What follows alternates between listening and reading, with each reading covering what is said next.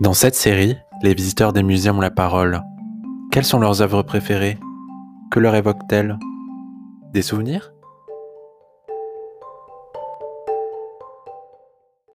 Alors, euh, j'ai choisi un, dessin de Guillaume l'apprenti sorcier. Euh, parce que déjà, quand j'étais petit, c'était mon bouquin préféré. J'aimais beaucoup la sorcellerie, le côté fantastique de tout cet univers. Et ce dessin en particulier, parce qu'on y retrouve un peu un condensé de tout, le fantastique qu'il y a dans le livre, avec euh, le sorcier en train de faire des potions magiques, des alambics en train de fonctionner, un grand œil.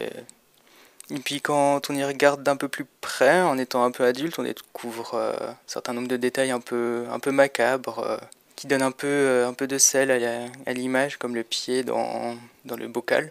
Puis représentation des animaux aussi dans ce livre me plaisait beaucoup, les poulpes, les crocodiles, les chauves-souris qu'on retrouve à chaque coin de page. L'aspect un peu, pas effrayant du sorcier, mais impressionnant parce qu'on voit en lui une espèce de puits de sagesse euh, sans fond et le dessin aussi au niveau des techniques est assez impressionnant au niveau des, dégradés de couleurs que Tommy a utilisé.